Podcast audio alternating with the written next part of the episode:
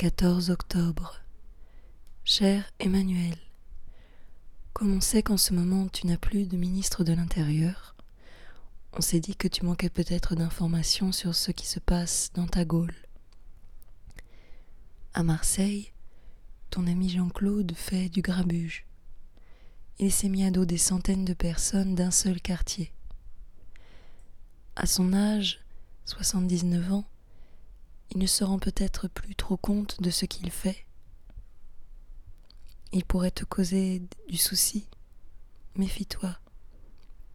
Il est réfractaire au changement, tu sais. Quand il a une idée en tête, il s'entête et tu ne peux plus rien faire. On a essayé de lui parler, de lui dire que s'il voulait faire un chantier, il pouvait venir le faire, qu'il y a de la place pour tout le monde, mais il refuse.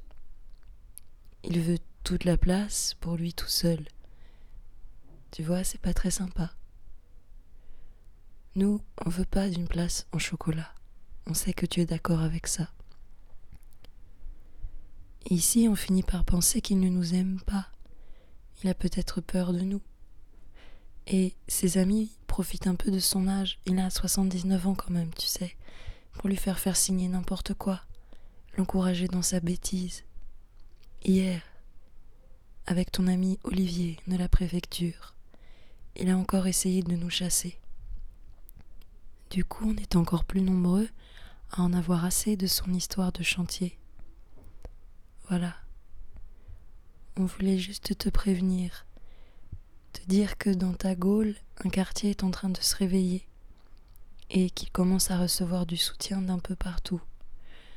Et comme on sait que tu n'aimes pas trop ça, les gens qui marchent, qui se plaignent, et patati et patata. On voulait te prévenir que ton ami Jean-Claude est parti en vrille. Post-scriptum.